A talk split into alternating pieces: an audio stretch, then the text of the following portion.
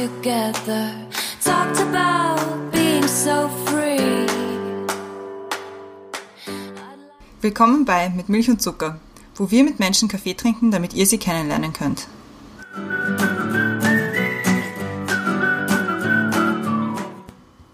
Willkommen bei Mit Milch und Zucker. Heute wieder einen neuen Gast, die Anna. Anna ist 28 und Landesgeschäftsführerin im Burgenland. Ja, und die Christiane ist auch da Hallo? Und wird uns jetzt das Thema vorstellen. Ja, also bei dir haben wir jetzt nicht wirklich so lange überlegen müssen beim Thema, weil Essen und sowas liegt, ist irgendwie naheliegend bei dir.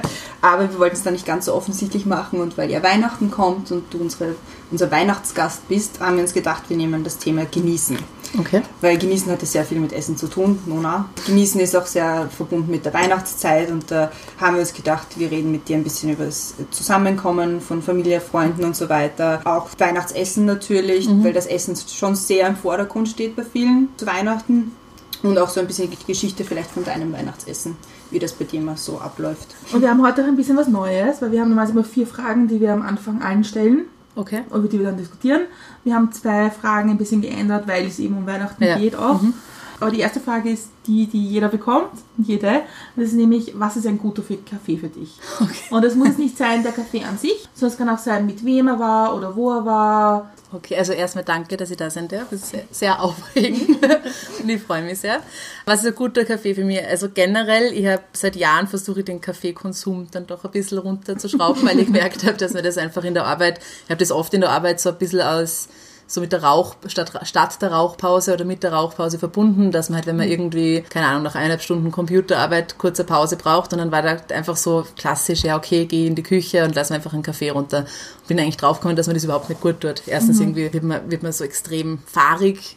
Immer- Aufdreht. Genau, aufdreht. Und dann habe ich das reduziert und mittlerweile eigentlich der einzige Kaffee, der einzige Kaffee, den ich trinke, ist in der Früh. Also wir haben so ein Ritual, wir stehen auf, früher als, als wir eigentlich wollen würden. Und also mein Freund und ich. Und dann mache ich mir einen Kaffee, momentan mit Sojamilch, tue ich einmal ein bisschen ähm, variieren und setze mich mit dem Kaffee auf unsere gelbe Lesecouch und nimm mir ein Buch und lies. Und das machen wir jeden Tag in der Früh für eine Dreiviertelstunde, bevor wir quasi den Tag starten. Und das ist so ein bisschen die, die handyfreie Genusszone oder die Genussstunde, oder Dreiviertelstunde, wo wir eben wirklich einfach mit diesem, mit dem warmen Getränk, dem Kaffee da sitzen und ruhig lesen und einfach den Tag so beginnen lassen. Und das ist eigentlich der, der schönste Kaffee für mich, weil er, weil er so entspannt ist und weil es quasi der Start in den Tag ist.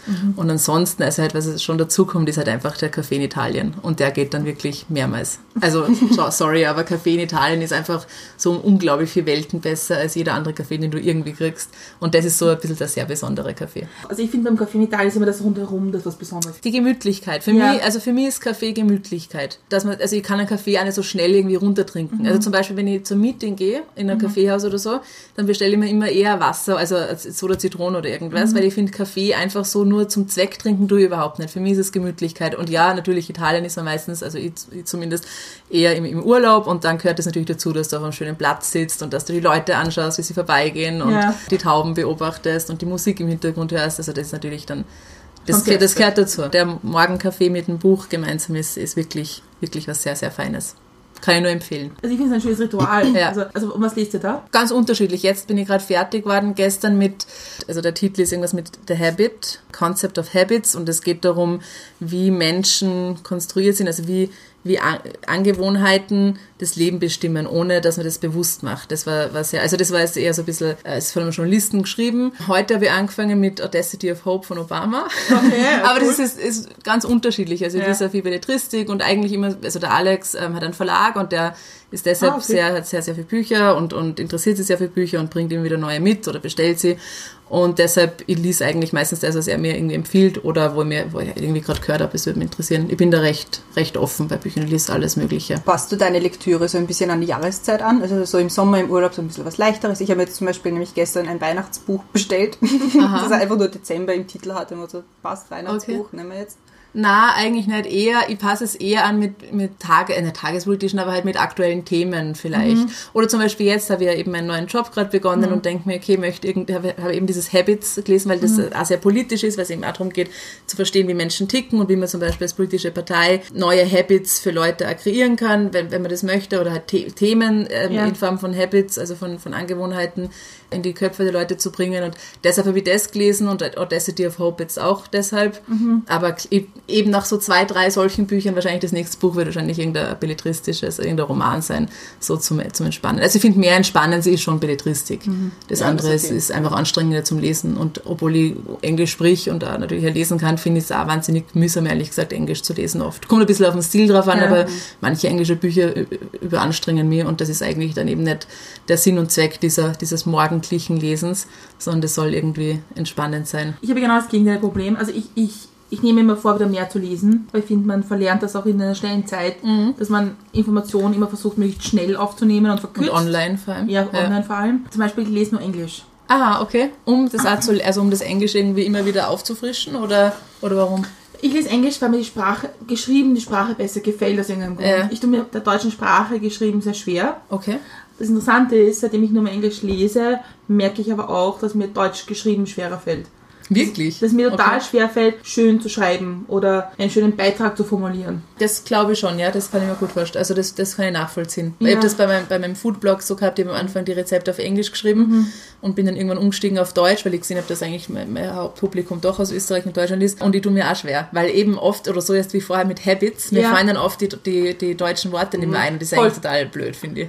Und das Problem ist aber auch, dass, dass man, wenn du Habit sagst, jeder von uns weiß, was das heißt, aber ich, ich muss wirklich eine Sekunde drüber nachdenken, was das deutsche Wort Ja, dafür voll, ist. voll. Ich liebe, ich liebe auch Kochen. Ich tue mir aber mit angloamerikanischen Rezepten leichter, weil ich finde, dass sie manchmal sich mehr trauen. Okay, das wäre mir nun nicht so aufgefallen, ehrlich gesagt. Ja, ich finde das bei, bei vor allem bei Deutschen oder bei Österreichischen, dass es immer sehr in der eigenen Kultur bleibt. Oder dass man nicht Okay, versucht also du zu meinst, mischen. okay, du meinst mit mehr Trauen eben, dass man wirklich aus, aus quasi Rezepte aus aller Welt irgendwie mischt und, und Kombiniert. Fusions macht. Genau. Okay, ja. Und das finde ich, das finde ich halt total interessant. Also ich mag das total gern. Manche Leute mögen es auch nicht, weil ich koche sehr gerne mit Obst. Doch, Das das ist schon extrem cool. Vor, vor speziell für Salate zum Beispiel. Manche Gemischt Leute mit, mit Feta oder irgendwas. Mal so Wassermelonen. Genau, genau, was wollte ich nämlich auch gerade sagen, mit Minze und Zitronensaft, Ja, genau. das ist herrlich. Ich habe von einer, einer alten Bekannten irgendwie mitgenommen, dass man sich das auch trauen muss. Das stimmt, ja, ja, sicher. Man muss, man muss, ähm, das ist ja eben das, was die Leute immer sagen, sie können nicht kochen. Und ich glaube, was sie damit meinen ist, weil jeder kann nach Rezept kochen, prinzipiell. Also jetzt vielleicht nicht alle, alle Rezepte, aber so Basics. Und ich glaube, das, das ist das, worum es geht bei Köchen, Kochen können, ist eben, dass man das, dass man sich traut, verschiedene Gewürze, verschiedene Zutaten, die vielleicht ist eh, wie du meinst, das nicht so, so klassisch zusammengehören, wie keine Ahnung, Ja. dass es da ein Semmelknödel zum Schweinsbraten gehört, ist klar, aber man könnte zum Beispiel irgendein, was weiß ich, Apfelbirnen Chili Chutney dazu machen. Ja, und das ist, das ist eben das, das, Genau. das, das okay, jetzt verstehe, was du mit Trauen meinst. Ja, das kann schon sein, dass, dass da aus dem angloamerikanischen Raum mehr, mehr Kreativität vielleicht da kommt. Ich glaube, es hat vielleicht auch mit- damit zu tun, dass die eigene Küche nicht ganz so strikt ist. Weil bei uns ist das halt schon. Oder es auch nicht so gibt, die traditionelle Küche, weil einfach. Will ich bei den Briten jetzt nicht. Bei den. Briten, ja, aber in, in, Amerika nicht, vielleicht. ja. Ja. Weil man traut dich einen Schweinsbraten mit Reis zu machen in Österreich. Mhm. Weil du bist gesteinigt. Ja. Habe ich letztes Wochenende gemacht. Ich würde es auch so machen, aber das meine ich. War Also, asiatischer Schweinsbraten, aber trotzdem. Okay, es sind Ja. asiatische Schweinsbraten. Ja, das, also halt in China machen sie dieses Pork Belly, wo die diese, das Schweinebauch Ah, okay. und das ist im Endeffekt auch nichts anderes, glaube ich. Die größte Kunst, finde ich, bei Schweinsbraten, ist, dass das oben Die knusprig Kruste, wird. ja, voll. Aber das, was du gesagt hast mit, mit Lesen, also dass man sich Ja. das Lesen wieder anlernen möchte, das war eben, also das war der Anstoß, warum wir gesagt haben, wir, wir lesen in der Früh.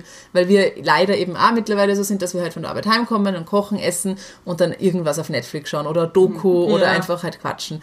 Eigentlich so selten ein Buch in die Hand nehmen. Und nach Ja. Unserem Kuba-Urlaub vor zwei Jahren, wo wir in dem Urlaub haben wir halt extrem viel gelesen, wenn wir so viel im Bus gesessen sind, immer haben irgendwie gesagt, boah, wir müssen es jetzt irgendwie in unseren Alltag implementieren. Und eigentlich das Einzige, wo wir uns gedacht haben, es ist so, so quasi wirklich täglich möglich, ist in der Früh.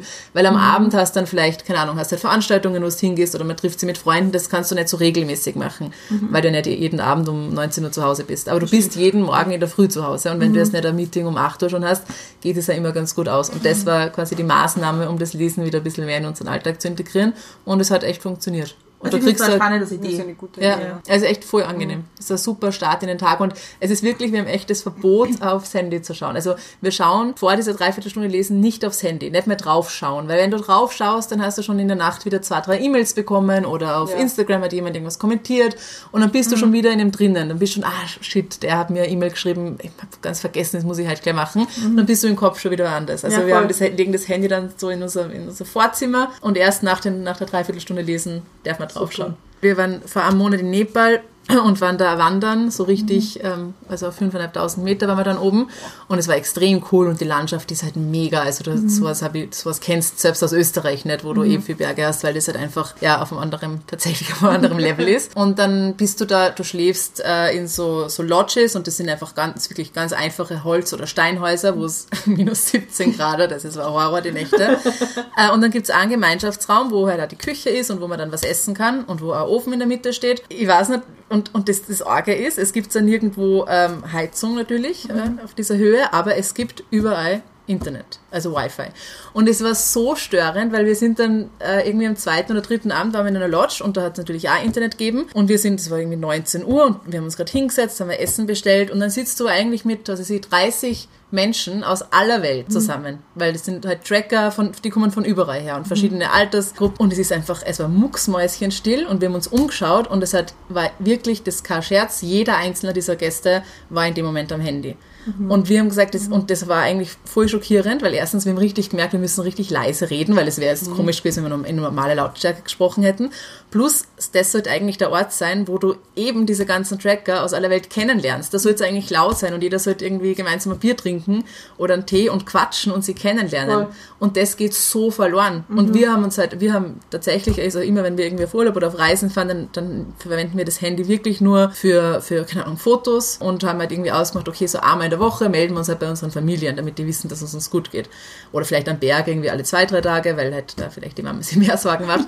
Aber ganz ehrlich, das war, das war, habe ich echt voll schockierend gefunden. Und das finde ich, da geht wirklich ganz viel verloren und ich hoffe, dass sie das irgendwie, die Chance ist wahrscheinlich nicht, wahrscheinlich nicht groß, aber ich würde mir wünschen, dass sie das ändert, weil ich möchte nicht, dass meine Kinder mal in so, einem, so aufwachsen. Dass die Leute ständig am Handy sind und dass eben so viel Konversation und so viel Geschichten gehen dadurch verloren. Weil am Weg beim Tracken lernst du dann eben doch immer wen kennen. Voll. Und das, sind, das waren so, ist wirklich so coole Bekanntschaft, mit denen wir ja jetzt noch Kontakt haben. Super. Und das geht aber halt verloren, wenn du am Abend, wenn jeder blöd in sein Handy reinschaut und nicht miteinander redet und dann eine halbe Stunde später ins Bett geht. Also echt traurig. Ich glaube, es ist schon jedem bewusst, dass es so ist. Ich, es ist schon mal ein Schritt Ja. in die Richtung. Ich glaube auch, dass wir vielleicht wieder lernen müssen, so uns zu unterhalten. Ich glaube, man verlernt das auch sehr schnell, dass man halt einfach so plaudert und es ist ein bisschen oberflächlich sogar, vielleicht Mhm. mal einfach hört, was so andere Geschichten sind. Aber ich glaube, wenn man das bewusst ist, dann macht man das wieder richtig. Es ist in dem Buch, in diesem Habits-Buch eben auch um das gegangen und ich glaube, und deshalb finde ich das auch so, so schlüssig, dass es einfach ein Habit worden ist. Also,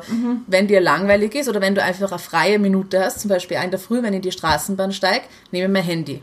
Und anstatt, dass ich einfach eben mir die 10 Minuten Straßenbahnfahrt nimm und aus dem Fenster schaue und die anderen Leute beobachte und vielleicht irgendwen anlächle oder vielleicht sogar ins Gespräch komme, stattdessen nehme ich mein Handy und schaue drauf. Und das merke ich, sobald irgendwie, oder wenn ich warten muss auf den Bus oder äh, während dem Kochen, wenn ich warten muss, dass das Wasser kocht für die Nudeln, nehme ich mein Handy. Und das ist diese Angewohnheit, diese, sobald du Langeweile oder sobald du, mh, das ist ja das Traurige, dass wir Ruhezeiten vielleicht als Langeweile schon für uns definieren, dass du Ja. halt, sobald du einfach gerade nichts zu tun hast, das Gefühl hast, hm, was tue ich jetzt? Ich nehme mein Handy. Und das ist eben auch Angewohnheit. Und das mü müsste man sich, glaube ich, richtig abtrainieren. Du müsstest, anstatt zum Handy zu greifen, müsstest du, dir bewusst eine andere Handlung oder einen anderen Handgriff antrainieren, damit du aus, Voll, diesem, voll. aus diesem Habit eben wieder rauskommst. Ja. Und das, und das finde ich, also ich glaube, das, das, sicher, es ist uns allen bewusst, dass es blöd ist, aber niemand äh, macht sich die Mühe, sich das wieder abzutrainieren. Aber man könnte was verpassen. Genau, ja, oder ich, ich weiß eigentlich nicht, was es ist. Verpassen. Mir ist auch bewusst, dass ich nicht wirklich was verpasse, eigentlich. Also, ich meine, das sind Dinge, Ja.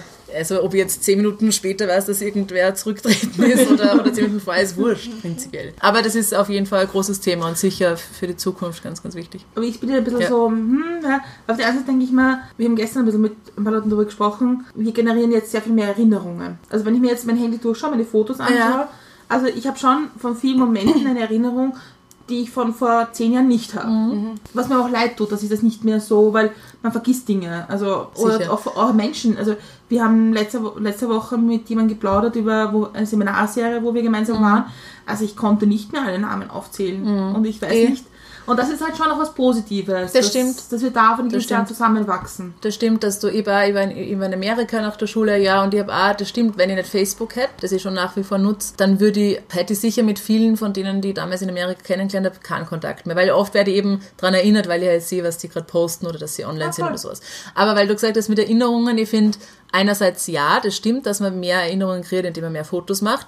Auf der anderen Seite, zum Beispiel am Berg, ist mir dann auch, also in Nepal ist mir aufgefallen, ich bin ständig am Handy. Ich mache ständig irgendwelche Fotos und ich, ich quasi genieße diesen Moment durch das Handy, durch den Handybildschirm. Und eigen, oder zum Beispiel bei Konzerten, da ist mir auch aufgefallen. Ich bin da nicht so, aber da sind es sind vor mir zwei, drei jüngere Mädels gestanden, Anfang 20, und die haben wirklich ständig Videos gemacht vom Konzert, das dann gleich auf Instagram und gepostet. Da habe ich mir gedacht, Wahnsinn, Ja. chill, also tanzt und Ja. keine Ahnung und trinkt einen weißen. Spritzer und genießt es und dann habt ihr viel, viel mehr von der Erinnerung, weil die Wahrheit ist ja, dass du dir diese ganzen tausenden Videos, die du machst, also zumindest bei mir, ich schaue mir die ehrlich gesagt nicht mehr an. Ich schicke sie dann vielleicht irgendwie einer Freundin, die Ja, halt diesen Musiker auch gerne. 24 Stunden in Insta-Story und Oder das, ja. Aber ehrlich ist die Frage, das stimmt, du hast vielleicht quantitativ weniger Erinnerungen, aber du hast vielleicht, vielleicht auch qualitativ weniger schöne Erinnerungen, weil du sie nicht so intensiv wahrnimmst. Aber das, das ist sicher, das kann man jetzt sicher nicht verallgemeinern. Ich glaube, da gibt's ähm, beide Fälle, aber ich glaube glaub auch, also ich nehme mir auch bewusst im Urlaub dann das Handy weg und denke mir so, ich genieße es jetzt einfach. Also weil wir waren zum Beispiel, das habe ich ganz arg gefunden, wir waren in einem, in einem buddhistischen Kloster und haben so ganz jungen Mönchen bei, ähm, bei seiner Zeremonie zuschauen dürfen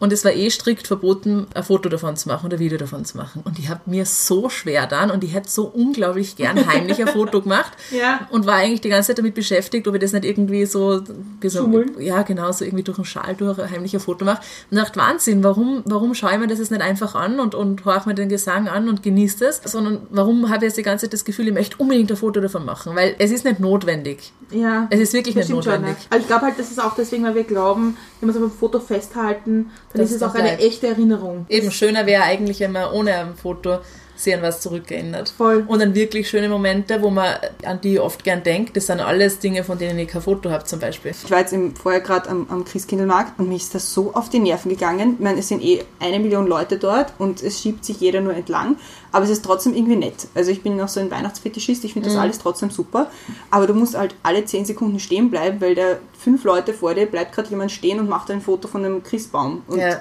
genau. den siehst du überall. Also nicht gerade den, aber wenn du den googelst, siehst du den auch. Was sind so Menschen oder Ereignisse, die dich geprägt haben? also ganz, ganz stark geprägt. Witzig, es ist keine wahnsinnig interessante Geschichte, aber ist meine Uroma, die hat in Wien gelebt, die war, die ist, als sie elf war, ist sie gestorben. Irgendwie, also die war schon 85 damals und hat so ein kleines Reihenhäuschen gehabt mit einem Garten, mit einem riesigen Marillenbaum.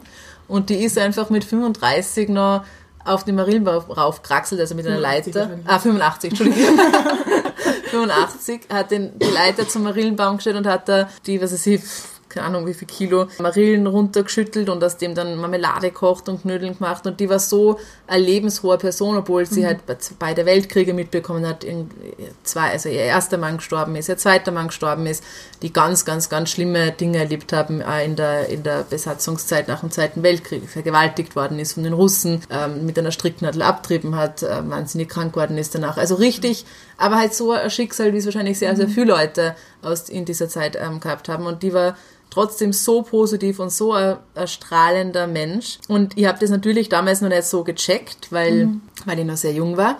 Und als sie aber gestorben ist mit elf, hat mir das, und das bestätigen auch meine Eltern, so überproportional mitgenommen. Okay. Und die ist, ich bin ja, also ich bin über, ich glaube nicht an Gott und ich glaube, und ich bin auch kein, kein Freund der Kirche, der katholischen und generell nicht eine Riesenfreundin von äh, Religionen, aber ich habe irgendwie habe ich mit meiner Uroma, wenn es mir schlecht geht, dann, ne, ich bete nicht, aber dann sprich ich mit der quasi im Kopf. Das ist dies, dieser Mensch, die, ich, kann das schwer beschreiben, aber der, der Tod von ihr hat mich so unglaublich mitgenommen und irgendwie ist das ein bisschen mein, mein Guardian und die hat mich geprägt, weil ich es so toll gefunden habe, wie man in so einem Alter, obwohl man alles das erlebt hat, noch so, so lebendig sein kann und so positiv sein kann. Und meine Oma, also die Tochter von meiner Oma, die, äh, meine Oma, die lebt Gott sei Dank noch und die ist gleich. Also die hat es auch nicht leicht gehabt, die war da, hat auch im Zweiten Weltkrieg schon gelebt, hat auch diese Vergewaltigung mitbekommen, war da damals gerade noch jung genug, die war erst neun, um nicht selbst dran zu kommen, also ihr zwölfjährige Cousine ist dann schon, schon vergewaltigt worden. Also die hat wirklich, wirklich auch ganz schlimme Sachen miterlebt, hat dann einen Mann geheiratet, den sie eigentlich nicht heiraten wollte, aber sie war halt schwanger und hat kein tolles Leben gehabt und ist auch durch, also ist jetzt in Pension natürlich schon seit langer Zeit und ist auch ein bisschen durch soziale Netz gefallen. Ich kann, ich kann mir jetzt nicht genau erinnern, wie das war, aber sie hat, sie bekommt auf jeden Fall nur die Mindestpension und hat es halt einfach wirklich schwer, da durchzukommen und, und ist halt natürlich gesundheitlich mittlerweile ein bisschen angeschlagen. Und ich finde es so schön, weil die trotzdem so positiv ist. Die hat erstens, sie ist total offen gegenüber modernen Innovationen. Also sie verwendet, sie hat Smartphones, sie hat einen Laptop, sie hat ein Tablet, sie bucht ihre Urlaube über Airbnb Wahnsinn. und ihre Flüge online und sie fährt Auto und ist extrem offen, mhm. ähm, nämlich auch politisch und gesellschaftspolitisch. Die hat zum Beispiel, und das finde ich eben sehr, sehr schön, obwohl sie so, so, ähm, sie so verlassen fühlt eigentlich von der Politik mhm. und so durch soziale Netz gefallen ist, würde niemals im Leben einfallen, jetzt in der ganzen Flüchtlingsdebatte oder Migrationsdebatte irgendwie zu urteilen über diese Menschen und irgendwie an Neid aufkommen zu lassen. Und das finde ich so toll, weil ich kann ja so schlimm ich es finde, aber ich kann ja viele, bei vielen Leuten nachvollziehen, wenn sie es wirklich selbst schwer haben und einfach aus einem Sozi kein soziales Netzwerk haben und irgendwie wirklich schauen müssen, dass sie selbst ums Überleben kämpfen. Vielleicht auch, weil es eben wirklich unfair ist, weil sie, dass sie aus einem unfairen Grund jetzt in so einer Situation mhm. sind, weil sie vielleicht wirklich alleingelassen worden sind von der Politik. Dann kann ich irgendwie nachvollziehen, aber wenn ich es ganz, ganz, ganz, ganz schlimm und verkürzt finde, dass sie sagen, wie kommen die dazu, ja. dass sie daherkommen, nie irgendwas für diesen Staat geleistet haben und jetzt, und dann gibt es ja die absurden Zahlen, die die FPÖ immer rausspielt, dass die jetzt, dass sie 2000 Euro im Monat kriegen und ich kriege nur meine 700, 800 oder keine Ahnung was. Und ich, ich kann das ja irgendwie nachvollziehen, Total. dass man diesen Neid hat. Und ich finde es so schön bei meiner Oma, dass sie da so drüber steht und niemals, niemals, und sie sagt im Gegenteil, sie sagt, sie macht mir jetzt selbst oft darauf aufmerksam und sagt, Anna, das ist jetzt nicht übertrieben, aber sehr, so sehr viel, was jetzt passiert, erinnert mich an die frühen 30er Jahre. Und ich finde ich finde das einfach extrem schön, dass sie da dass sie da irgendwie drüber steht und das nämlich, als es erkennt, was es wirklich ist und dass sie so wahnsinnig offen ist. Mhm. Auch gegenüber zum Beispiel Homosexualität oder, oder Feminismus und so weiter. Und das, das ist, ist deshalb sind eigentlich quasi meine Oma, die eben leider da, da wünsche ich mir halt oft, dass ich, dass ich ein bisschen älter gewesen wäre, be, mhm. äh, be, bevor sie quasi gestorben ist, weil ich halt sehr viele Gespräche mit ihr nicht führen konnte und ich würde sie so gern so viel fragen, mhm. weil sie wirklich so ein interessantes Leben gehabt hat. Aber ein bisschen was kriege ich natürlich über meine Oma mit und ich finde eben meine Oma, eben ihre Tochter hat das, hat da offensichtlich sehr viel übernommen und ist auch so eine wahnsinnig starke Frau und das ist nämlich was, was für mich eine starke Frau eigentlich ausmacht, weil es gibt ja sehr viele Bilder von starken Frauen mhm. und ich finde ja immer, dass jeder sein eigenes Bild davon haben sollte und das auch individuell sein sollte und ich finde meine Oma ist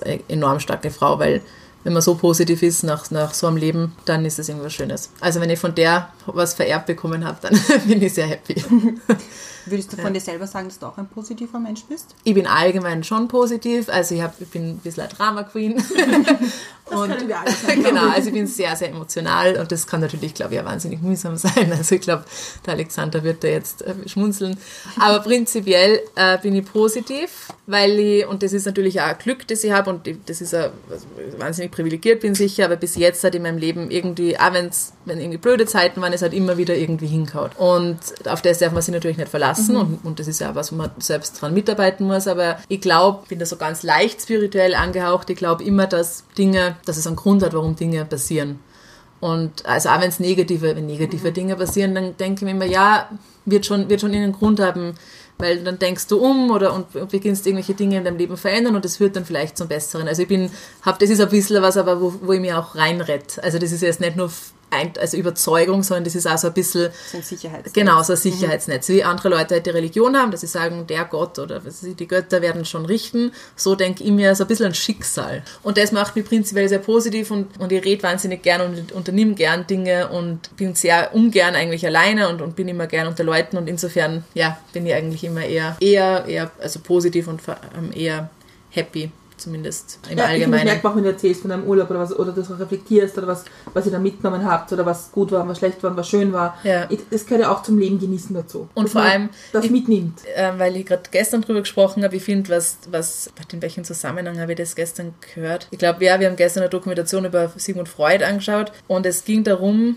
dass man die Fähigkeit haben sollte, als Mensch sich ein schönes Leben zu machen, indem man schöne Dinge erkennt im Leben. Und schöne Dinge kannst du erkennen, selbst wenn du wenn du prinzipiell gerade eine schlechte Zeit hast, weil du vielleicht, keine Ahnung, arbeitslos bist oder gerade äh, Trennung hinter dir hast und vielleicht auch noch krank bist, aber prinzipiell die Fähigkeit, immer wieder schöne Dinge zu sehen im Leben, Mhm. ist, ist eigentlich das, wonach der Mensch streben sollte. Und das, finde ich, habe hab ich und habe ich von meiner Familie auch so mitgegeben mit, äh, bekommen, das habe ich einfach extrem und das liebe ich, weil ich, ich eben, ich freue mich dann in der Früh, ich freue mich jeden Tag auf dieses Ritual. Dann freue ich mich, dass ich zu Fuß ins Büro gehe und freue mich, dass ich dann, keine Ahnung, meine 5000 Schritte gemacht habe. Und freue mich, dass ich ähm, zum Mittagessen die Jause aufmache, die mir selber kocht. Und dann freue ich mich, dass ich, keine Ahnung, die Fanny im Büro treffe und denke mir, boah, und das habe ich über das nette E-Mail bekommen und eigentlich ist es was total Schönes, dass mir jetzt jemand so ein nettes E-Mail schreibt oder und dann freue ich mich schon wieder aufs Heimkommen, weil ich schon wieder genau weiß, was ich koche und weil ich schon weiß, dass wir, keine Ahnung, wir haben jetzt sogar einen Adventkranz, dass wir halt die Kerze anzünden und irgendwie einen Punsch dazu trinken. Oder, oder wenn mir jemand anlächelt auf der Straße, was ja leider eigentlich auch arg so selten ist, dass man sie einfach, also dass man sie nämlich einfach nur so anlächelt, ohne, ohne blöden Ohne- Hintergedanken. Aber dass man einfach ähm, durch die Straßen geht und irgendwen und nämlich den Blickkontakt, weil ich finde, man geht ja den Blicken eher aus dem Weg auf der Straße. Jeder so ein bisschen für sich, an der Straßenbahn. Es ist eigentlich eher komisch, wenn dann jemand anschaut. Und eigentlich, und hin und wieder gibt es aber dann doch, dass du auf der Straße, dass sie die Blicke treffen und dass du einfach angelächelt wirst und zurücklächelst. Und das ist zum Beispiel auch sowas. Wenn man das dann ähm, zulässt oder mitmacht und das erkennt, dann ist es was, was voll schön ist und was, glaube ich, vielleicht, oder kann mir vorstellen, vielleicht viele Leute nicht so sehen oder nicht so, so mitmachen wollen, vielleicht da, weil das vielleicht auch was Unangenehmes ist mittlerweile in unserer Gesellschaft. Und ich finde, wenn man aber auf die Dinge Acht gibt und, und die Dinge dann auch so ein bisschen zelebriert, indem man sich einfach jetzt dann nochmal 30 Sekunden drüber freut innerlich, ist es was, was, ähm, was auch blöde Tage irgendwie besser machen kann. Das stimmt. Das sind Also Kleinigkeiten erkennen. Input, Input, ja. Und so ein bisschen halt die Dinge schätzen lernen. Meine El ich habe das von meinen Eltern gekriegt, meine Eltern sind beide, also wir haben ein super Leben gehabt, wir haben eine Wohnung in, in, in Händer vom Wallersee und uns hat uns hat es an nichts gefehlt. Ja. Also wir waren schon natürlich trotzdem noch privilegiert, aber meine Eltern haben trotzdem schon wirklich arbeiten müssen für das und mein Papa hat sicher bis, bis wir 18 oder, oder 25 waren, nachdem wir mit dem Studieren fertig waren, eigentlich nur für uns gearbeitet und gelebt und nicht aber für uns gearbeitet und, und wir haben uns aber trotzdem halt nicht alles leisten können. Also die anderen Kinder sind halt öfter auf Urlaub gefahren oder haben halt, was weiß ich, eher so äh, Mode, äh, teureres Gewand bekommen oder Handys oder keine Ahnung was lautes oder reiten gehen und, und ich wollte immer unbedingt Klavier spielen und das haben sie halt meine Eltern damals nicht leisten können. Und irgendwie haben, und meine Eltern haben es aber immer geschafft, das Schönste aus allen zu machen. Unsere Urlaube, wir haben trotzdem jedes Jahr irgendwie einen Urlaub gemacht, ähm, haben uns halt in ein Apartment eingemietet in Italien, haben dort, der Papa hat immer so einen kleinen Einweggriller mitgenommen, haben am Markt Fische gekauft und Fleisch und haben gegrillt am Abend und, und haben immer geschafft, aus weniger, also wie gesagt, wir waren trotzdem privilegiert, aber halt aus weniger als andere haben, immer eigentlich die coolsten Erinnerungen und die schönsten Abende und Tage zu machen. Und das ist was, und das und wenn du das nämlich, erstens, wenn du das kannst, da braucht es ja Kreativität dazu und eben auch positives Denken und, und, und Freude und eine Offenheit und eine Fröhlichkeit. Wenn du das hast, dann, dann kannst du dir so viel schaffen und dann bist du nämlich auch so wahnsinnig dankbar für das alles. Weil wenn du alles, oder zum Beispiel, mein, mein Lieblingsbeispiel ist, dass ich bin in Salzburg halt aufgewachsen und da gibt es halt dann schon Leute, die ein bisschen aus einer, aus einer noch höheren, reicheren Schicht kommen, die haben halt dann alle ein Auto gekriegt mit, mit 18, 19 und natürlich hätte ich gerne ein Auto gehabt. Aber eigentlich finde ich es viel cooler, ich habe mir vor zwei Jahren mit dem Alex haben wir uns, äh, ich glaube, das war mittlerweile im Third-Hand-Auto gekauft, ein Toyota Yaris um 2000 Euro, zwei Türen halt Jahre alt. Aber es ist so viel cooler, dass, dass ich mir halt erst mit 26 gemeinsam mit meinem Freund ein Auto gekauft habe.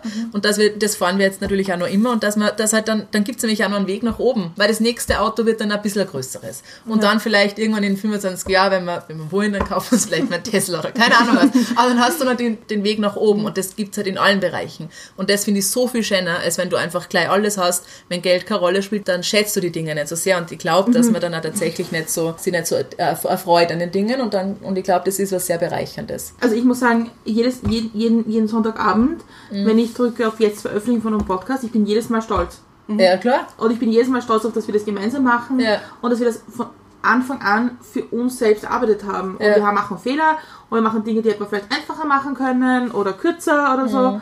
Aber jedes Mal ist es wieder so eins, wo man denkt, das haben wir geschaffen. Voll. Und ich glaube, wenn du das Gefühl hast, dann bringst du das, also wenn ihr beide das Gefühl habt und, und das schätzt und euch so freut drüber, dass das sich sicher überträgt auf eben auf die nächsten Podcasts, auf eure Ideen, auf die Weiterentwicklung von diesem Podcast und auch auf die, auf die ähm, Gäste, nennt man das? Ja, ich bin, ja, bin ja, ja. Gast heute, ja. Ja. äh, überträgt sie sicher. Und das ist, glaube ich, das, was positiv sein bedeutet. Und mir gefällt es auch so, also ich finde es auch wahnsinnig spannend, dir zuzuhören, weil ich meine, wir kennen uns schon ein bisschen. Ja, aber gar nicht so gut eigentlich. Ja, Ja. aber man kennt so was dahinter steht und was man sich halt denkt. Und das finde Ja. ich so spannend, Leuten, Leute kennenzulernen, nämlich auch die du schon öfters siehst oder Ja. so weißt, wer das ist. Ja, ja, voll. aber so einen Hintergrund Voll. kennenzulernen, das finde ich, das, das finde ich total interessant. Voll. Du hast ja selber auch einen Blog. Wie hat der angefangen? Also meine Eltern, vor allem meine Mama, aber auch mein Papa mittlerweile sind, also meine Mama kocht, glaube ich, echt auf Haubenniveau. Die ist einfach so into it. Die macht, also die, ja, die kocht unglaublich tolles Essen und sie backt ihr Brot und sie ist überall reingefreakt in jede, also sie kennt sie unglaublich gut aus und, und liebt und zelebriert das und jeder ist immer so begeistert, wenn er bei uns zu, oder bei meiner Mama zum Essen ist und das habe ich halt immer äh, mitbekommen und habe halt auch schon für ihr immer geholfen beim Kochen und habe dann eigentlich, ich bin dann zum Studieren nach Wien gegangen mit, mit 19 und habe halt dann in WGs gewohnt und da habe ich schon auch gekocht, was ja auch schon, also wo viele nicht gekocht haben, aber ich habe immerhin gekocht, aber halt das nicht so tolle Sachen und ich war dann auch immer ein bisschen geizig, weil ich halt auch wenig Geld gehabt und mir ist dann immer aufgefallen, wenn ich mir jetzt ein gutes Olivenöl kaufe und so ein besonderes Salz und keine Ahnung, ein tolles Brot und ich komme halt dann irgendwie von der Uni heim und mein Mitbewohner brat sich sein Eme- gebackenen Emmentaler in meinem guten Olivenöl raus und verwendet dafür halt die halbe Flasche. Und das hat halt einfach nicht funktioniert.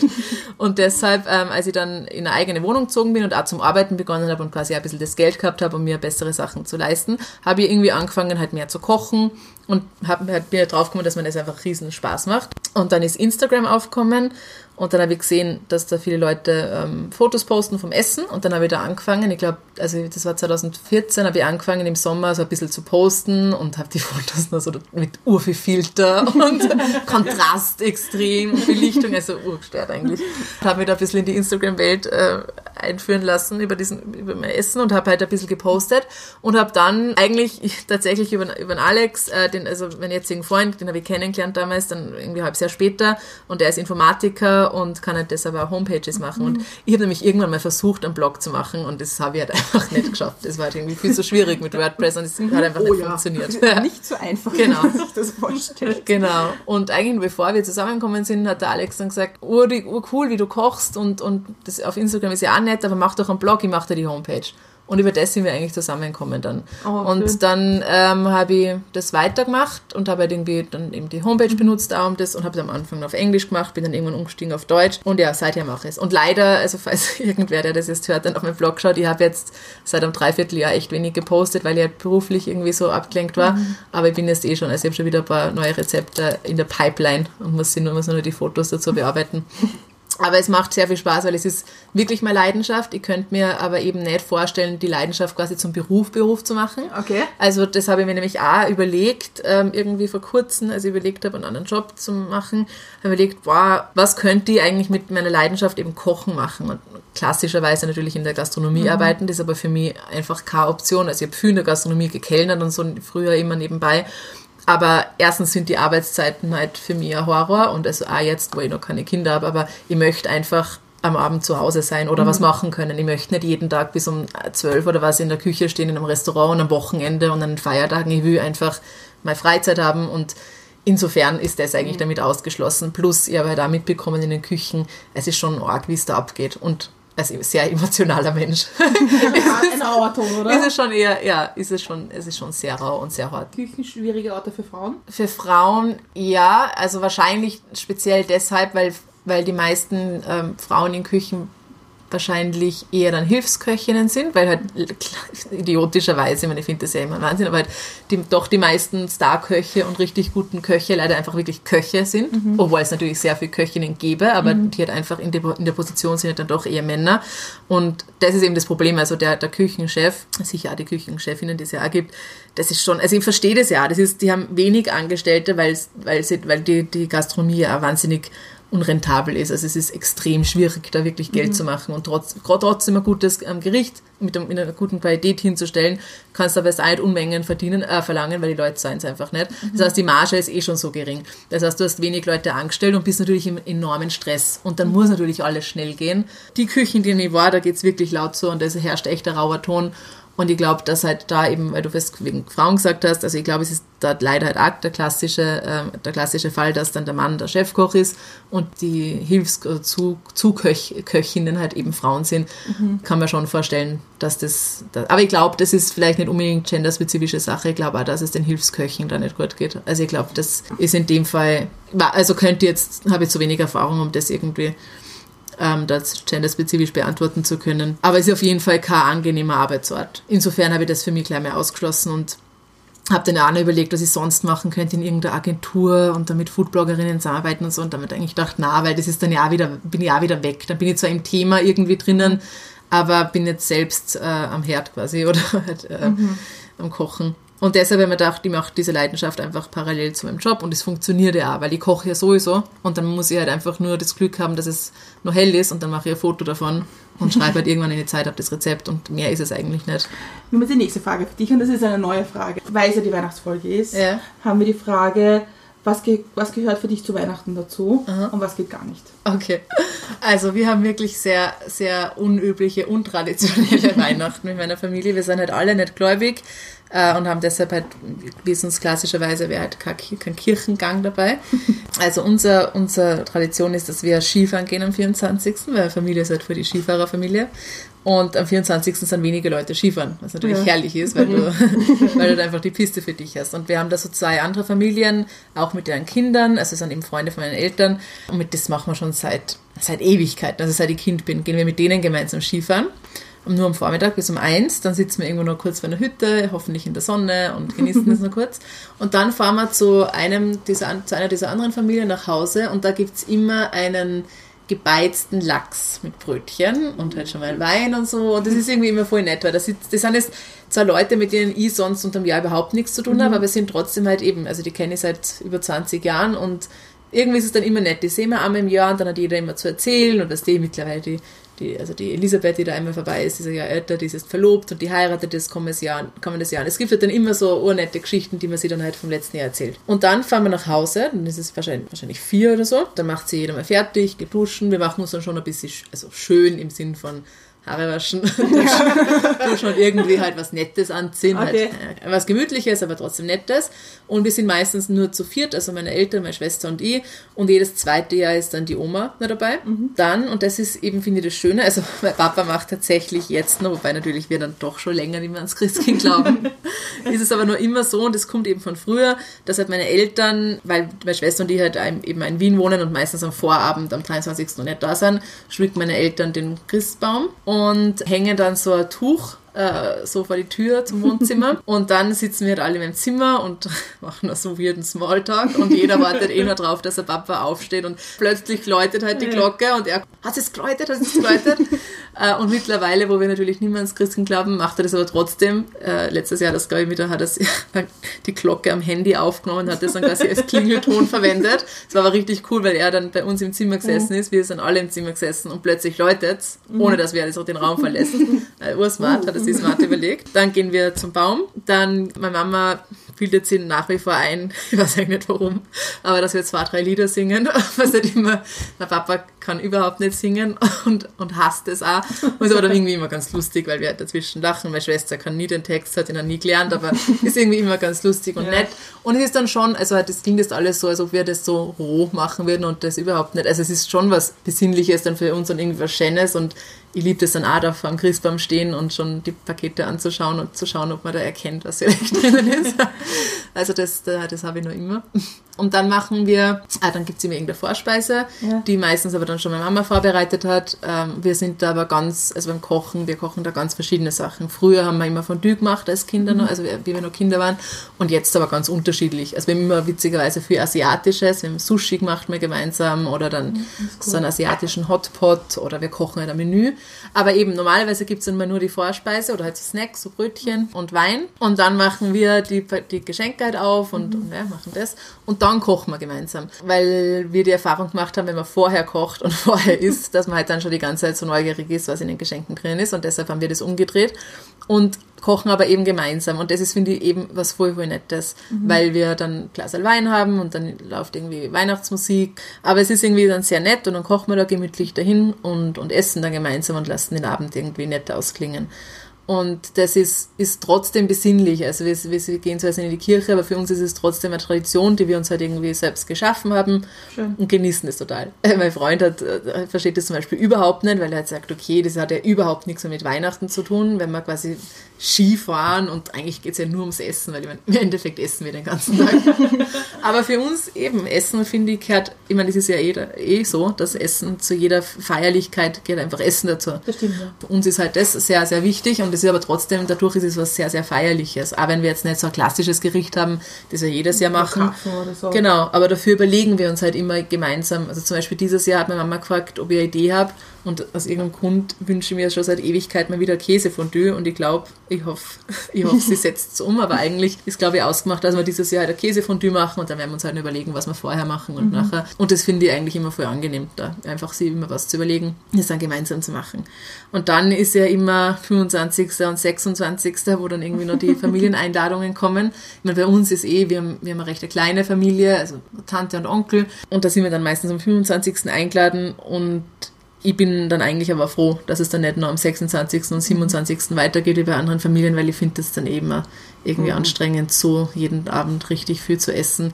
Wobei wir da einen Trick entwickelt haben, wir servieren einfach kein Brot. Also wir haben halt irgendwie, wenn wir drei, vier, fünf Gänge machen, dann gibt's halt zu den Vorspeisen und Suppe und so, stellt man einfach kein Brot auf den Tisch. Ja. Weil das ist halt einfach das Problem, du hast einen Hunger und dann kommt die Vorspeise und dann hast du eben schon einen Hunger, die Vorspeise reicht nicht und dann isst das Brot dazu und dann bist du nach dem dritten, dritten Gang satt.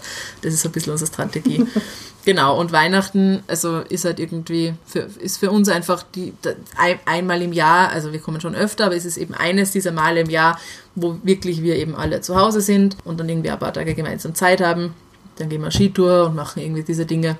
Und das ist was sehr, sehr Schönes. Also ich kann mir sehr auch lustig, weil ich natürlich auch über das Gedanken mache, wie das mir ist, wenn ich dann selbst eine Familie habe und eigentlich das nicht ähm, missen möchte, diese Art von Weihnachten. Aber da werden wir dann einfach ein neues Weihnachten kreieren müssen und sicher meine Eltern irgendwie inkludieren. Aber das ist schon sowas, was ich, wo ich jetzt merke, das hat jetzt dann schon langsam ein Ablaufdatum und deshalb genieße ich es eigentlich bisschen umso mehr momentan. Also Ja. dieses Jahr finde ich schon, ist irgendwie was Ja, man ist ja Besonderes. selber noch Kind dann irgendwie. Man ist wieder in der, Genau. in der Kinderrolle. Genau. Und deswegen glaube ich, ich- mag, ich bin total ein Weihnachtsfan. Mit Abstand der einzige in meiner Familie. Ja. Aber ich glaube, es ist vielleicht auch diese Traditionen erhalten, weil man dann wieder ein bisschen, ein bisschen Kind sein darf. Genau, voll. Ich kriege ja nach wie vor einen Adventkalender und einen Nikolaussackerl von meinen auch. Eltern. ja, ich finde das voll schön, weil das stimmt.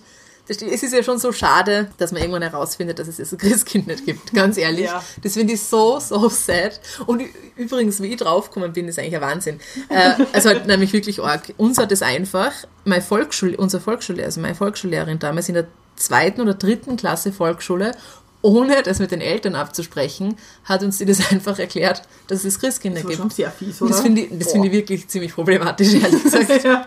Und es hat mir schon ein bisschen was versaut. Und zum Beispiel meine Schwester, die, die hat, glaube ich, bis, ich meine, die hat das sicher schon früher gewusst, aber hat halt irgendwie so dann, als ob sie noch immer dran glauben wird. Die hat, glaube ich, bis 13 oder 14 Oh, so dann, als ob sie daran glauben würde. Und das ist schon was Besonderes. Und insofern, das ist was, auf was ich mich schon freue in meiner Zukunft, wenn ich dann eben Weihnachten mit echten Kindern und das nicht mit Fake-Kindern wie mir, aber mit echten, echten Kindern ist sicher schon einmal nochmal schöner, weil einfach Ja. dieses, dieser Überraschungseffekt und die, die Augen, die großen Augen und einfach das, Das ist schon was anderes. voll. Also, auf, auf ja. das freue ich mich dann schon. Na, ich, ich merke es bei meinen, der Jüngste war lange mein Bruder und der ist jetzt auch schon 22, glaube ich. Mhm. Und der war halt lang der Jüngste und jetzt die zwei kleine Cousins noch irgendwie Ja. nachkommen. Und der Größere, der ist jetzt sieben und der Kleinere ist noch vier. Und der Größere, der hat das schon geschnallt, dass das Christkind jetzt Wirklich? nicht unbedingt real ist. Wow. Aber der schimpft, also der, der ist zu Weihnachten immer so drauf bedacht, ihr dürft das nicht sagen. Der Ja. Moritz glaubt noch ans Christkind, sagt dem ja nicht. Also Ja. der, und der, der, der kümmert sich so drum, dass dieses Christkind auch immer noch da ist. Ja, weil sonst Es geht ist- ein bisschen der Zauber verloren. Ja. Also der ist einfach wirklich weg. Der Zauber ist, ist weg. Das stimmt. Meine Mutter hat letztens, wir haben darüber diskutiert, sie weiß nicht, ob sie uns heute noch einmal das Christkind so vorspielen würde. Mhm. Weil sie sagt schon, das ist halt schon eine große Lüge, die man Kindern erzählt. Das, war ja, das stimmt eigentlich. Und So ich noch gar nicht es ist zwar eine schöne Lüge, und das ist schön, weil das rundherum schön ist, Mhm. aber im Grunde ist es schon eine Lüge und es ist auch eine Enttäuschung, die kommt. Das vergisst man ja immer. Das stimmt, ja. Also- das stimmt, weil irgendwann checken sie es natürlich. Na, Weihnachten, ich bin nämlich, weil du es vorher gesagt hast, Christiane, dass du die Vorweihnachtszeit, das ist ein bisschen das Problem bei mir, ich schaffe es nicht, in diesen besinnlichen Modus zu fallen. Also wir, wir, ich habe da jetzt wirklich die letzten zwei, drei Jahre ein bisschen dran gearbeitet, indem ich halt eben einen Adventkranz kaufe oder sogar selber gemacht habe, aber dieses Jahr habe ich gekauft. das ist doch ein bisschen gemütlicher. Und dann normalerweise da versuche ich irgendwie arme Keksel zu backen und irgendwie eben einen Punsch. Also das, das ist sad, sad eigentlich, but true. Das ist unser, unser Weihnachtsbesinnlichkeits- Thing ist halt Punsch, Alkohol. Aber weil Kekse, die essen nicht so gern Süßes. Ich hasse Backen. Jeder, der Das meinen Blog liest, wird das sehen. Wirklich. Backen, ich habe gerade vorgestern wieder einen Kuchen gemacht, weil, weil wir Gäste gehabt haben. Ich hasse es. Weil nämlich, das ist, das ist kurz, um aufs Kochen zu kommen. Und das ist das, was mich so wahnsinnig stört.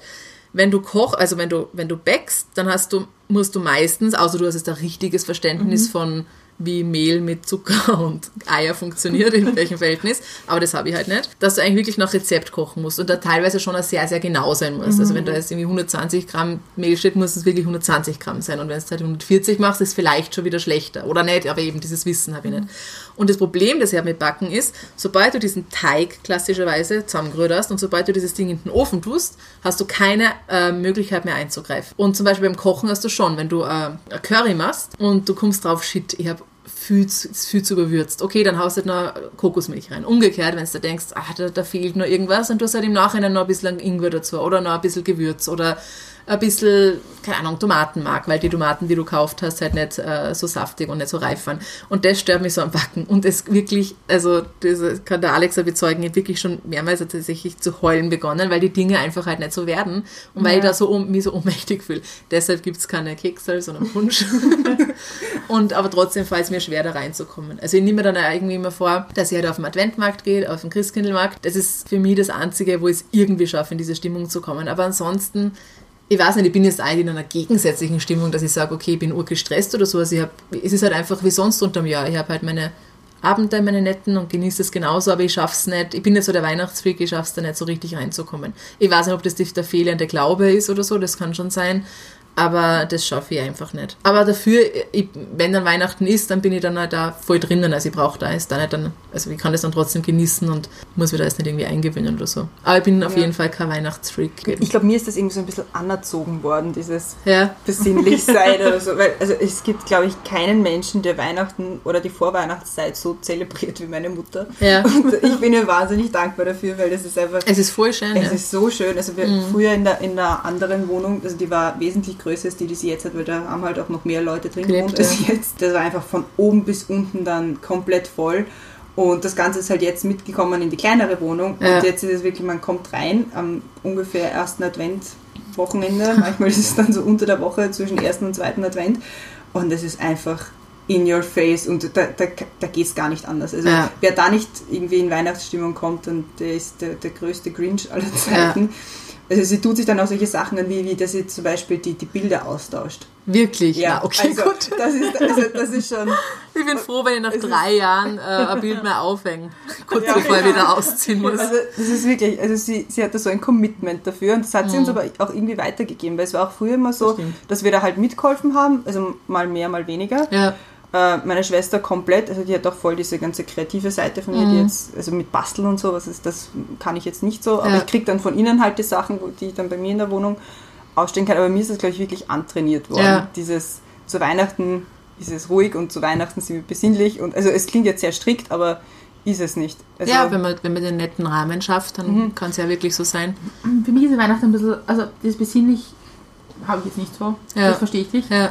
Aber zum Beispiel, mir macht es wahnsinnig Spaß, äh, mit Dinge als Weihnachtsgeschenke zu überlegen. Ja, ja, das mag ich ganz gern. Das stimmt. Mich Ich, das ich mag ja lieber schenken, als geschenkt, beschenkt zu Total. werden. Da- Das, so ist, das schon, Voll. aber so Weihnachtsgeschenke überlegen, das macht mich immer Ja. fertig. Ich habe den smarten Einfall gehabt vor drei Jahren. Ja. Der hat mir das einfach erleichtert, weil ich, weil ich finde es ja wahnsinnig schwierig, jemandem was zu schenken, der das Geld hat, sich alles zu leisten. Und das ist halt einfach de Oh facto ja. so, dass man eigentlich kaum mehr Dinge verschenken kann, die sich die anderen Menschen jetzt selbst kaufen würden. Deshalb schenke ich seit drei Jahren, suche ich mir immer irgendein ein Ziel aus, ein Reiseziel und schenke meiner also Schwester, Mama, Papa und Oma ähm, irgendeine Reise. Also die Zahl, zum Beispiel einmal waren wir in Budapest und die zahle dann das Airbnb. Also ich zahle immer die, die Unterkunft und mit Airbnb geht das ja ganz Super. gut. Und letztes Jahr waren wir in, in Slowenien und das finde ich, das habe ich mir erst überlegt, dieses Jahr, ich kann es jetzt natürlich nicht sagen, falls jemand, falls nicht aus jemand meiner Familie diesen Podcast macht, aber ich suche mir halt immer irgendwas aus und das sind dann so drei, vier Tage und wo einfach dann die ganze Familie zusammenkommt, weil, weil eigentlich das was ist, was was wir eben logischerweise nicht mehr so haben. Früher waren wir halt in der Familie jedes Jahr auf Urlaub und jetzt hat halt jeder so sein eigenes, doch ein bisschen sein eigenes Leben und macht halt eigene Urlaube. Das ist uns allen ein bisschen abgegangen und deshalb habe ich dann irgendwann auf das umgeschwankt und das ist auch. herrlich. Und das Coole ist, dass du nämlich, das ist auch so kla- klassisch, Anna, dass du halt, du schenkst es und du musst aber zu dem Zeitpunkt noch ein Geld ausgeben. Das ist halt dann so, das ist halt dann so, ah shit, fünf Monate später, wenn dann die Reise ansteht, so, okay, fuck, ich muss ja das Airbnb zahlen. Aber es ist irgendwie ganz geil. Also wir, wir machen das auch mit, mit, mit meinen Eltern. Reisen? Eine Reise schenken. Ja, ist herrlich, oder? Ja, heuer Ja. fahren wir sogar zu Weihnachten weg. Okay, wohin fahrt Zypern. Wow, okay, wow. Ich bin auch voll gern zu Weihnachten weg übrigens. Ja, ich finde es auch, ich Ja. auch schön. Voll. Bei unserer Familie war das halt lang so zu Weihnachten, dass sich jeder von uns Kindern das Lieblingsessen wünschen hat dürfen. Aha, abwechselnd. Nein, nein, nein, alle drei. Ich Okay. habe zwei Brüder, alle drei. Und meine Mutter hat dann also die weirdesten Sachen kochen müssen. Also einer meiner Brüder hat sich immer Buchteln gewünscht. Oh immer. ja, verstehe. Aber ist eine nette Idee. Ja, es war, war immer sehr nett. Jetzt haben wir halt meistens Truthahn oder so. Ja, Nicht zu Weihnachten, sondern es ist immer so eine Challenge, wann haben wir alle Zeit. ja. Und da machen wir uns halt einen Termin aus, wann wir halt Ja. hier unser Weihnachten feiern. Da gibt es am meisten Truthahn und ich versuche halt mich einzubringen und versuche meine Mutter zu überreden, darf ich vielleicht eine Beilage machen Okay. oder so. Sie würde das alles lieber selber machen. Ja, aber ich glaube, es ist auch ihre Art von uns was zu geben. Ja, ja, zu Das, bekochen. aber ich backe sehr gerne. Wirklich? Okay, dann können wir es mal zusammen tun. Mein Problem ist, ich backe nicht. Ich, ich kann, was ich nicht schaffe, ist Kuchen backen. Sondern, was kannst du Ich, da? ich mache zum Beispiel wahnsinnig gern Cheesecake. Okay. also nicht gebacken, Ja. weil mir das mehr Raum gibt, mich selber damit zu bespielen. Ja, genau. Weil da brauchst du keine Mengenangaben. Ja, Weil okay. ich das, bei Kuchen habe ich auch immer das Problem, dass man denkt, das Rezept anschaut und sagt, "Puh, das war schon viel Backpulver und eigentlich Ja. mache ich das jetzt nicht so. Oder Aber eben, das, das darf man sich dann halt nicht trauen. Also ich will zumindest. ja, das geht dann auch Also daneben. experimentieren mit dem Backen Also ich mache gerne so Sachen, wo, wo du selbst dich halt noch ein bisschen, einbringen kannst. Ja, und anpassen Kreativ kannst. vielleicht auch sein kannst. wie es dir schmeckt auch. Ja, ja. Ähm, ich mache zu Weihnachten mache ich eine, immer Kekse, also das sind überhaupt nicht Kekse. Was das Schöne beim Backen ist, dass es wahnsinnig mühsam ist, Mhm. Aber dass sich jeder freut drüber. Das stimmt, ja, die meisten Leute lieben dann das Süße, gell? Ja.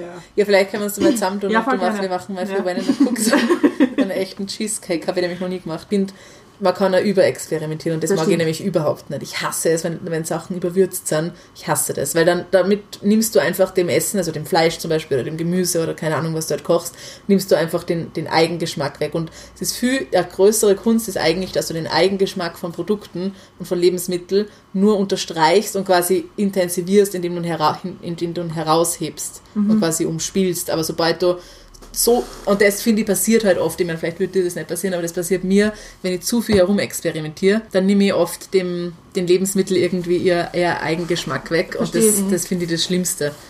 Ich glaube, Das mag ich gar nicht. Ich glaube, ich mache bei Kuchen zum Beispiel, wenn ich es mache, mache ich dann lieber amerikanische Okay, Rezepte, weil das ist nicht das, was du sagst. Also du kannst den Kuchen, du musst halt ein streng nach Rezept machen, Ja. weil sonst, ja. Ja. Aber du, du kannst oft die Glasur eigen machen. Aha. Du kannst dich woanders irgendwie Ja. selbst irgendwie einbringen oder, Ja. oder einen Geschmack bringen, der, den du selber magst.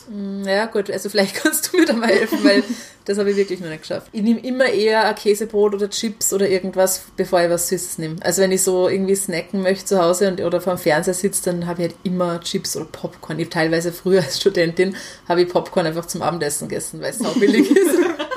Weil ich es liebe einfach. Und was so süß ist, bei mir die Schokolade und alles, was da daheim herumliegt, das liegt, bleibt liegen. Okay. Eigentlich. Also da bin ich überhaupt nicht so der Fan. Nee, das wundert mich nicht. Das ist auch nicht so. Ja, aber umgekehrt ist es auch nicht viel besser als so Chips. Schon sehr heftig. Vor allem hört man da nicht auf. Die letzte Frage passt da, äh, schließt da eigentlich ganz gut an.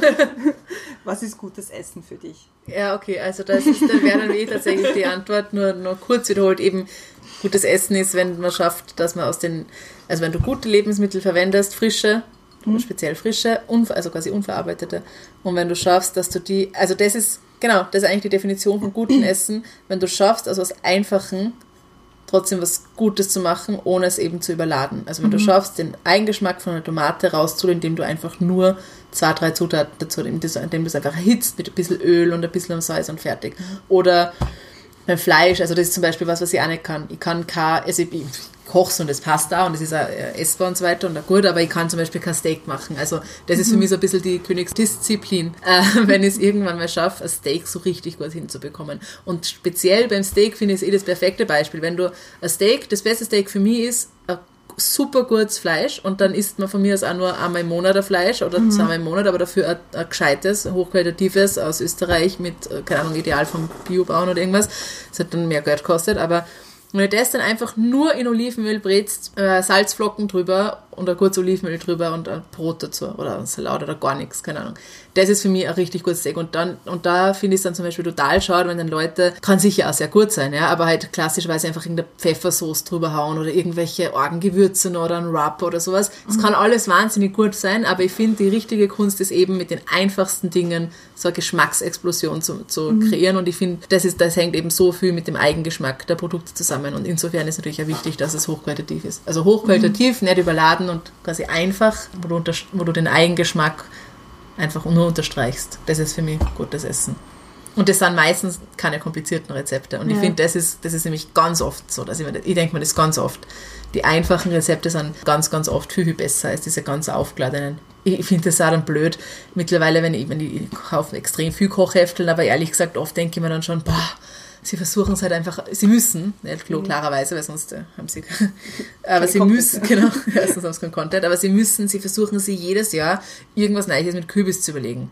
Und ich verstehe es und ich finde es auch spannend, sie immer, also dass sie das machen, Ja. aber oft sind es dann so, wirklich so Rezepte, wo dann die, wo ich mir dann echt denke, ach, dann mache ich einfach wirklich lieber nur, schneide ich mir den Kürbis nur auf, tue ein bisschen, bisschen Würze und hau ihn in den Ofen und lasse ihn halt langsam da irgendwie garen oder, oder backen, bis er einfach saugut schmeckt. Und das ist, das ist für mich viel cooler, als wenn du dann halt hundert verschiedenste Gewürze und irgendein Gelee noch dazu und irgendeinen speziellen Reis, einen rosaroten Reis oder irgendwas, das, sowas mag ich nicht. Ich mag lieber einfaches Essen.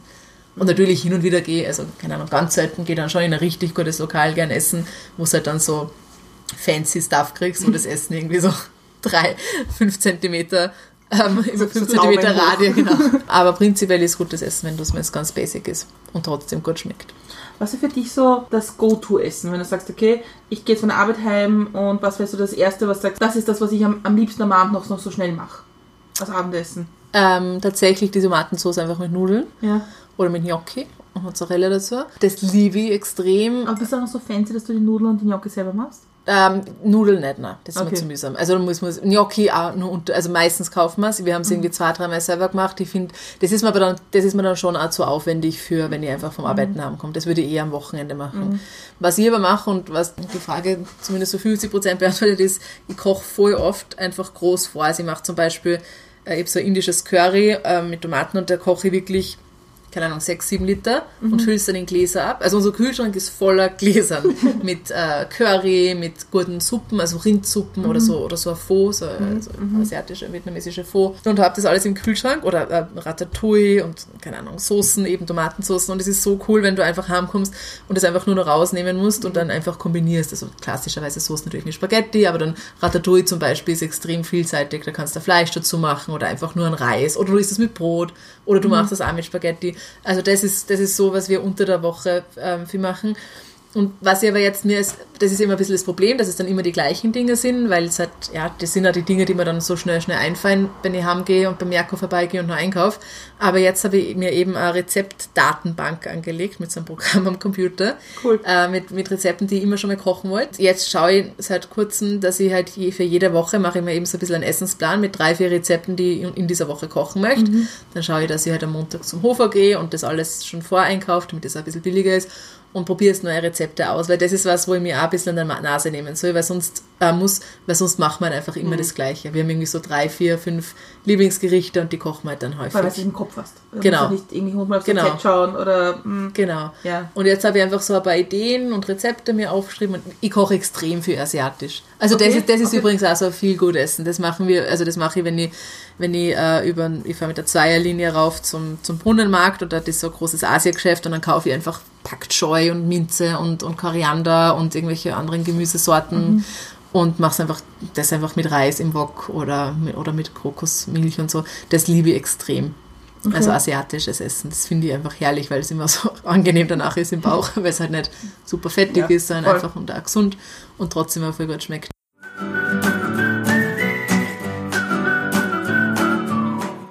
Wir kommen jetzt zu unserem Spiel. Also ich habe es vorher schon ganz kurz angekündigt. Du kriegst zwei Szenarien. Das erste hat die Brenda, sagt sie dir gleich. Und das endet dann in einer Frage und einfach, wie du darauf reagieren würdest. Okay. Das erste Szenario ist, du bereitest ein großes Weihnachtsessen vor. So ein ganz tolles und hast es lange überlegt und geplant. Stehst den ganzen 24. in der Küche und irgendwas geht schief. Und am 15. Uhr bemerkst du, dass die Hauptspeise nicht zum Essen sein wird. Ja. Was machst Ich kann ja nur einkaufen gehen. Also Nein, 15 15 Uhr. Achso, das heißt, okay, das ist da haben die Geschäfte schon zu. Habe ich Vorspeisen und Nachspeisen? Du kannst haben, wenn du möchtest, ja. Okay. Also wenn einfach nur eine Wenn Speise. die Hauptspeise einfach, wenn du sagst, mein Braten ist zusammengefallen. Oder ja, oder der, das, der Truthahn verbrannt. Ist verbrannt oder Okay. Gut, dann hätte ich der Hau- Fisch ist doch kaputt gewesen Ja. oder irgend sowas. Ja. Also da jetzt zu jedem Hauptspeise natürlich irgendwie welche Beilagen habe. Sagen wir, keine Ahnung, wenn ihr einen Truthahn macht, dann hättet ihr vielleicht einen Salat dazu und irgendein Ofengemüse und vielleicht einen Reis oder irgendwas. Dann würde ich irgendwie versuchen, statt, statt das als Beilagen zu machen, das halt irgendwie zum, zum eigenen Essen zusammen zu, zu, zu werfen. Zum Beispiel, wenn du dort Gemüse hast, sagen wir, du würdest irgendein Gemüse dazu machen, dann würde ich wahrscheinlich schauen, habe ich genügend Nudeln zum Beispiel zu Hause oder vielleicht Reis oder Quinoa, irgendwas als Beilage und würde dann ähm, aus dem Gemüse halt versuchen, eine Sauce zu kochen, be- beziehungsweise wahrscheinlich vielleicht sogar Curry, weil, weil ich sowas wie Kokosmilch und asiatische Gewürze immer zu Hause habe. Ich würde wahrscheinlich, also ich meine, ich müsste halt irgendwie, es kommt ein bisschen drauf an, was ich dann zu Hause habe, aber ich würde entweder Nudeln mit einer Soße machen oder vielleicht ein Ofengemüse mit ähm, Quinoa dazu. Oder im Idealfall was Asiatisches, wenn das vielleicht Gemüse ist, das man asiatisch im Wok gut verkochen kann, dann einfach mit einem Reis, weil asiatisch ist für viele Leute so was Besonderes, weil sie sich selbst nicht kochen. Das heißt, im Idealfall wäre es was Asiatisches. Ein Curry oder Wokgemüse. Wie, wie würdest du so ein schnelles Curry machen? So Ein ganz einfaches? schnelles Curry mit nur Gemüse. Also am Anfang immer Knoblauch, Frühlingszwiebel, Ingwer und Chili. Das habe ich alles immer eingefroren. In Sesamöl anbraten. Da ist immer ganz kurz. Und dann eigentlich gleich äh, das Gemüse halt rein, das du halt haben müsst.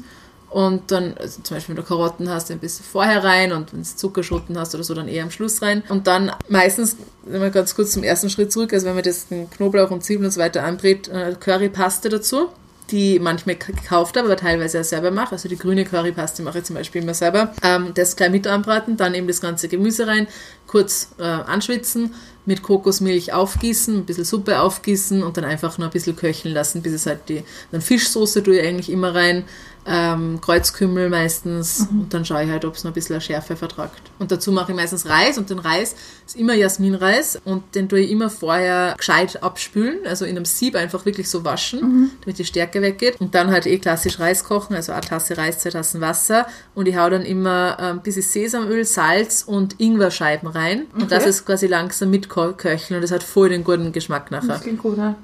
Genau, also das wäre so, so ein schnelles Hunger. Curry. Wir, wir machen es jetzt noch ein bisschen schwieriger, Okay. weil, Ich also, hab gar nichts. ist mal Wasser, nein. Also wir sind wieder, da- du bereitest das Essen vor und kochst alles und tust und so. Und dann kommst du um 15 Uhr drauf, whoops, im Salz war doch der Zucker drinnen. Und es ist irgendwie alles irgendwie schief gegangen. Und Wow. Naja, gut, ich meine, manche, manche Sachen sind damit halt komplett kaputt. Ich würde schon probieren, weil das Ding ist ja, du verwendest bei den meisten Essen jetzt nicht so viel Salz. Also du haust den, du hast Salz, ist ja, verwendest ja eigentlich eh so wenig. Das heißt, wenn du Zucker verwendet hast statt Salz, wird das Essen ist ja jetzt dann nicht big süß. Das heißt, wenn du zum Beispiel jetzt einen Braten machst oder ein Händel marinierst und du hast jetzt un unabsichtlich Zucker statt Salz, dann glaube ich, das kann man auf jeden Fall retten. Dann muss es halt einfach äh, kosten, die, die, die Haut irgendwie, äh, und ein bisschen Salz nochmal drüber tun. Ich glaube, sowas könnte man retten.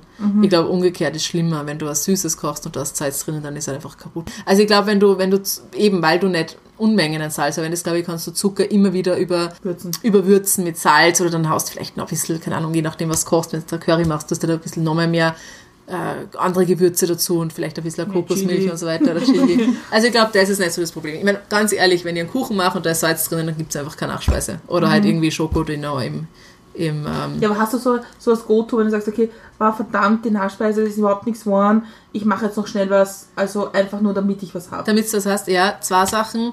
Also ich habe diesen, diesen französischen Schoko-Gâteau, der halt einfach aus Schoko mit äh, drei Esslöffel Mehl, Eier Butter, that's it, genau. Der geht immer und der geht nämlich auch schnell. Das mischt einfach zusammen in einem Ding, ich tue die Eier auch nicht trennen und Eiweißschlangen und so.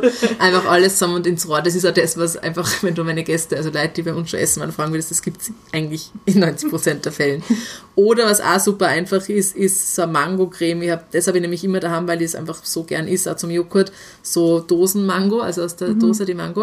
Und wenn du einfach nur diese Mango mit ein bisschen Kokosmilch pürierst Okay. und in den Kühl stellst, ist einfach, das klingt gar nicht so toll, aber es ist einfach eine, eine Mango-Creme und das findet jeder immer irgendwie cool, weil es Mango ist und es schmeckt extrem gut und ist super einfach.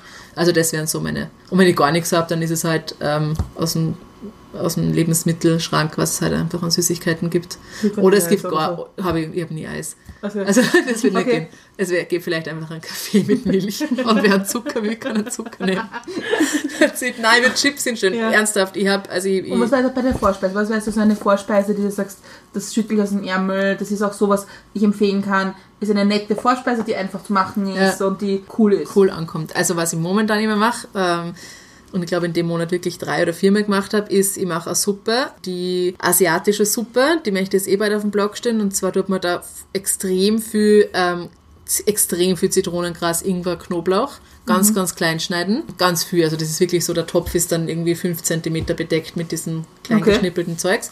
Und dann äh, kurz anbraten in, und Zwiebel, normalen Zwiebel, äh, kurz anbraten in Sesamöl oder irgendeinem Öl und dann einfach aufkochen mit Hühnersuppe. Das lasse ich dann sechs, sieben Stunden kochen. Brauchst quasi nichts, ich meine, das ist, dauert zwar, weil es einfach lang kocht, aber that, that's it, also du musst nicht mehr mehr machen. Dann kommt da noch Fischsoße rein und vielleicht das Salz, dann ist diese Suppe fertig. Was so das? asiatische Wie- Suppe. Fi- Fischsoße, was? Das ist so eine vietnamesische, also das gibt es im Asialaden, das ist so aus, glaube ich, vergärten Fisch, ver, ja, vergärten Okay, Fisch. okay. Das riecht grausig, aber schmeckt extrem gut. Ist ähnlich wie eine Sojasauce, aber intensiver und hat, finde ich, einen extrem feinen Geschmack. Okay. Mhm. Finde ich extrem gut. Also finde ich besser als Sojasauce. Und ich, ich nehme es eigentlich, verwende statt Sojasauce. Okay. Und dann kaufe ich meistens äh, beim Asialaden solche Wandtans oder wie heißen die? Diese Gyoza, so Teigtaschen. Mhm. Ja. Und das kommt nämlich, das ist nämlich irgendwie fancy. Und du hast einfach, keine Ahnung, einen Teller, dann tue ich dann, ähm, schneide ich, also frischen Koriander, tue dann, lege ich dann schon rein und ein paar Früh- Frühlingszwiebel frisch aufgeschnitten. Äh, und ein paar Zuckerschoten ganz dünn in so Streifen geschnitten und auch rein. Und dann die, die Gyoza, drei Stück, und dann mit Suppe aufgießen und das liebt jeder. Und das, die Suppe ist so gut ankommen und die werde, also speziell im Winter ist es irgendwie, ist es einfach was extrem Einfaches und Herrliches. Und was ich sonst extrem oft mache, ist ein Flammkuchen. Also wenn es wirklich voll schnell gehen soll und einfach auch nur so zum Snacken, dann mache ich Flammkuchen, weil du hast einfach schnell den Teig fertig, Mehl und, und Wasser und Salz und dann einen, einen Frischkäse drauf und dann egal was du daheim hast, du kannst eigentlich alles drauf tun. Halt klassisch ist, also ich, ich wollte ja für euch letztens kochen, Ja. da hätte ich halt eigentlich mit Speck und Zwiebel gemacht, der ganz Klassiker, oder mit äh, Mozzarella und Tomaten oder mit Prosciutto und, und Frühlingszwiebel. Also Flammkuchen ist super leicht. Und was ich ähm, auch voll oft mache, sind Edamame, die, die Sojabohnen. Ah, ich liebe das. Voll, also einfach im Asialaden so einen Sack Sojabohnen noch in der äh, Schote kaufen, zwei Minuten ins kochende Wasser, Salz, Creme drüber reiben und das ist so, das lieben auch immer alle. Das sind so meine klassischen Vorspeisen.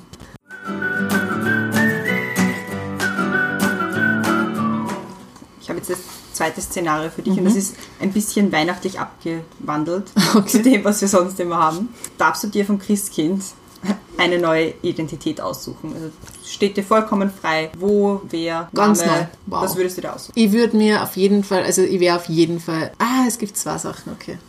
Es gibt eine innereuropäische und eine. Ich glaube, ich würde wahnsinnig gern tatsächlich die Frau von einem Weinbauern sein in Südfrankreich und äh, würde aber gerne mitmachen beim Wein. Und würd, hätt, wir hätten so ein nettes kleines Steinhäuschen äh, auf so einem Hügel, auf so einem Weinberghügel und eine kleine Gastwirtschaft. Und da gibt's, da koche ich halt irgendwie, aber nicht so regelmäßig, sondern immer nur, wenn es mich freut. Also das die hat einfach nur so am Wochenende vielleicht offen oder einfach nur so zwei, drei Abende. Und es gibt jedes Mal was anderes. Es gibt keine Speisekarte und wenn die Leute kommen, dann gibt, dann stelle ich mich zum Tisch und sage ihnen, so, es gibt ähm, drei, vier Gerichte heute und, und was wollt ihr? Und ich würde ich hätte gern, dass ich, das ist irgendwie schwierig zu, erklären. Was mich nervt bei mir ist, dass ich immer extrem enthusiastisch bin und, und viel Dinge machen mag und viele Dinge gleichzeitig mache und dass ich ganz viele Dinge dann anfange, aber nicht zu Ende führe. Und das ist eigentlich was, was mir in meiner Persönlichkeit extrem nervt und stört. Und das ist auch was, wo ich wahrscheinlich am ehesten daran arbeiten würde, wenn ich in der Psychotherapie gehen würde, dass ich Dinge sehr oft anfange und nicht zu Ende führe. Und ich glaube, das ist teilweise Ungeduld, weil ich bin wahnsinnig ungeduldig. Und ich glaube, es ist einfach aber auch Faulheit. Also halt einfach, oder ich weiß es nicht, was es ist, aber ich, ich schaffe es dann einfach nicht, die Dinge, nicht, nicht immer, ja, ich schaffe schon ein paar Dinge durchzuziehen, aber oft schaffe ich dann so kleine Sachen nicht durchzuziehen. Und ich hasse das an mir, wirklich Okay. extrem. Und ich, ich tue das dann auch rausschieben, diese Dinge, und das mag ich einfach überhaupt nicht. Und das wäre was, was diese Frau in Südfrankreich am Weingut nicht hätte. Also das ist so was, was mir irgendwie am meisten stört und was mir am meisten auch hin, also was ein, bisschen, ein kleines Problem halt einfach ist in meinem Leben. Äh, Und ich würde, ich, ich liebe zwar Österreich und, und wahrscheinlich weiß ich gar nicht, ob ich so glücklich werden würde in Südfrankreich, wenn es immer schön ist, aber ich, ich finde einfach dieses unglaublich romantische Vorstellung. Klingt sehr schön. Einfach nämlich, weil du viel in der Natur bist, äh, weil du was selbst, weil du mit den Händen arbeitest, weil du quasi, und aber es ist, ein- ich glaube, so Weinbauer sein, es kann ein extrem cooler Job sein. Erstens eben, du bist in der Natur, du bist draußen, du äh, kümmerst dich um Pflanzen, du Pflanzen äh, wachsen lassen, da braucht es extrem viel Pflege und das Ja. ist quasi was, was einfach wächst und, und dann nimmst, arbeitest du mit deinen Händen und du machst aus aus eben einer Weintrauben, Wein, also Weinberg, wo die Weintrauben wachsen, machst du einfach Wein und es kann was extrem, extrem Gutes sein. Du musst vorher herumtüfteln, ähm, dass der Wein so wird, wie du ihn vorstellst und dann ist er im einen Jahr er viel besser als im nächsten Jahr und du, dann kannst du überlegen, warum ist er jetzt nicht so gut wie letztes Jahr und was habe ich falsch gemacht und was die Sonne oder wo haben wir einen falschen Dünger verwendet oder keine Ahnung was. Oder spät geerntet oder so. Und dann hast du die Leute, die zu dir das einkaufen kommen, verkosten kommen, für die das voll der Genuss ist, die sich da interessieren dafür und die das lieben und denen kannst du das dann sagen. Und ich Ja. glaube, es ist voll der, und dann hast du vielleicht da ein bisschen, machst vielleicht ein paar Events und so und kannst irgendwie vielleicht da so ein bisschen die, die Nachbarschaft mit einbinden, indem du sagst, keine Ahnung, die Weinbauern tun sie zusammen und machen irgendwo ein großes Fest oder ich weiß nicht, irgendwie stelle ich ich finde, das ist ein schöner Beruf, wo du, weil, weil ich oft mir überlege, eigentlich, dass ich eigentlich gerne einen Job hätte. Ich liebe meinen Job, aber ich hätte gerne einen Job, wo ich nicht so viel am Computer bin. Also mit dem neuen Job, den ich jetzt habe, werde ich eh auch viel draußen sein bei den Leuten und so weiter. Aber ja, die hätte eigentlich, ich merke oft, wenn ich dann hin und wieder irgendwo aushilfe, bei, einmal war ich auf dem Bauernhof und habe geholfen bei Kirchelernte, das sind diese kleinen Zwetschgen.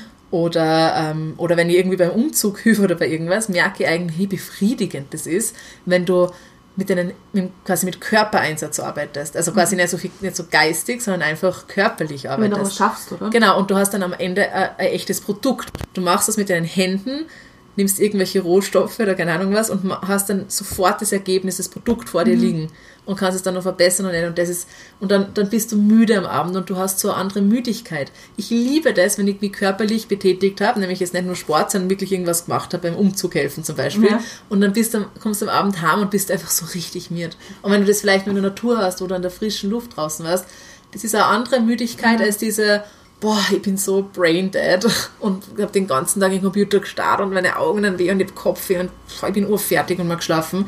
Ich, das ist eigentlich, ich finde das, für mich wirkt das auch oft voll ungesund, diese komische Müdigkeit, die ich habe. Ich hätte lieber so eine körperliche Müdigkeit, ähm, wie es das auch hast, wenn du irgendwie den ganzen Tag wandern warst. Deshalb wäre das, glaube ich, meine Identität.